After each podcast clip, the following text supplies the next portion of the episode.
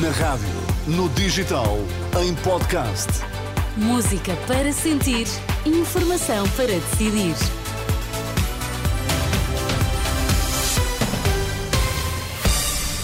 Vamos às notícias das quatro, edição agora do Miguel Coelho. Boa tarde, Miguel. Olá, Sónia, boa tarde. Quais são os temas em destaque? A PED diz que não consegue cobrar taxa de 4 cêntimos pelos sacos leves logo no início de janeiro, como está previsto.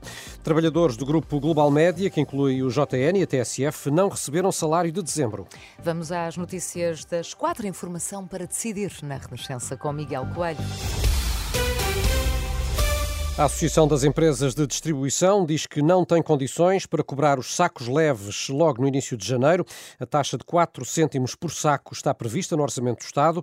Deveria entrar em vigor no dia 1, mas Gonçalo Lobo Xavier, o diretor-geral da APED, diz que, face às dúvidas que ainda existem, o mais provável é que a medida seja adiada. Nós temos falado com o Governo e com o Ministério do Ambiente em particular e procuramos explicar que, do ponto de vista operacional, ainda há muitas questões por esclarecer, nomeadamente na questão principal da cobrança da própria taxa e do seu enquadramento fiscal. Temos que aguardar, estamos neste momento à espera de uma confirmação, mas o mais provável é que não entre eh, em vigor no dia 1. Ainda vamos ter algum período de adaptação para que isto seja esclarecido e, portanto, é natural que não entre já no dia 1 e que ainda tenhamos aqui um período mais dilatado até entrar completamente em vigor.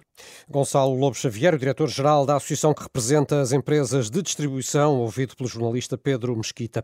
Os trabalhadores do grupo de comunicação Global Média não receberam o salário de dezembro. A empresa, que tem títulos como o Jornal de Notícias, Diário de Notícias, TSF ou O Jogo, emitiu uma comunicação interna em que anuncia não ter conseguido reunir condições para pagar os vencimentos deste mês, nem se compromete com qualquer data para o pagamento. Os problemas financeiros da Global Média estão na origem de um processo de dispensa de cerca de 200 trabalhadores. Ao que a Renascença apurou, os trabalhadores eh, reúnem-se esta tarde em plenário para decidir que medidas tomar. Os casos de gripe e de Covid-19 estão a aumentar em Portugal, o que fez disparar os episódios de urgência hospitalar, sobretudo por infecções respiratórias agudas, mas não os internamentos. É o que revela o mais recente boletim do Instituto de Saúde. Ricardo Jorge indica que diminuíram os doentes com gripe nas unidades de cuidados intensivos. Já os internamentos por vírus sincicial respiratório em crianças com menos de dois anos mantiveram-se estáveis. De acordo com o mesmo relatório, pouco mais de metade das pessoas com 60 ou mais anos estão vacinadas para a Covid-19, uma percentagem que sobe para os 61% no caso da gripe.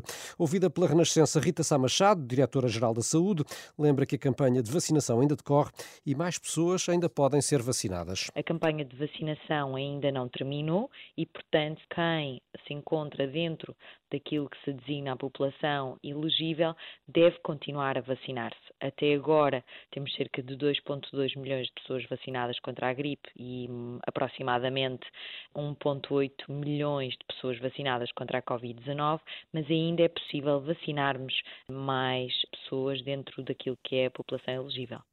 A Diretora-Geral da Saúde, ouvida pela jornalista Liliana Monteiro, apela ainda à população para se proteger e evitar idas às urgências sem necessidade. Nos últimos dias, a afluência aos hospitais tem aumentado, com tempos de espera muito elevados, sobretudo por causa das infecções respiratórias. Bruxelas desembolsou mais 2 mil milhões e meio de euros do Plano de Recuperação e Resiliência para Portugal, mas lembra que há ainda muito trabalho a fazer para cumprir os marcos e objetivos pendentes. O valor em causa corresponde ao terceiro e quarto pagamentos de apoio financeiro não reembolsado reembolsável e empréstimos no âmbito do PRR. Israel considera ridículo o relatório da ONU que fala em graves violações dos direitos humanos cometidas pelas Forças Armadas israelitas e pelos colonos ilegais na Cisjordânia ocupada. Em conferência de imprensa, o porta-voz do gabinete do primeiro-ministro Benjamin Netanyahu criticou o documento por não ter em conta as ameaças enfrentadas pelas forças israelitas e lembrou que o grupo islamita Hamas, bem como a Jihad Islâmica, têm bases na zona. O Egito oficializou, entretanto, a sua proposta para acabar com o conflito no Médio Médio Oriente. O plano passa por três etapas, inclui a libertação de reféns e um cessar-fogo. As autoridades egípcias aguardam pela resposta de Israel e do Hamas, só depois divulgam o plano em pormenor. E já tem data de estreia o filme sobre Mário Soares, no ano em que se vai assinalar o centenário do nascimento do antigo Primeiro-Ministro e Presidente da República. O filme gira em torno da segunda volta das eleições presidenciais de 1986, que Mário Soares venceu com o apoio da esquerda contra Diogo Freitas do Amaral.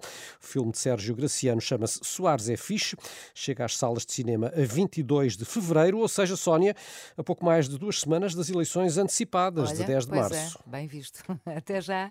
Miguel Coelho, as notícias das quatro, informação sempre a ser atualizada, quer no site, quer na aplicação da Renascença.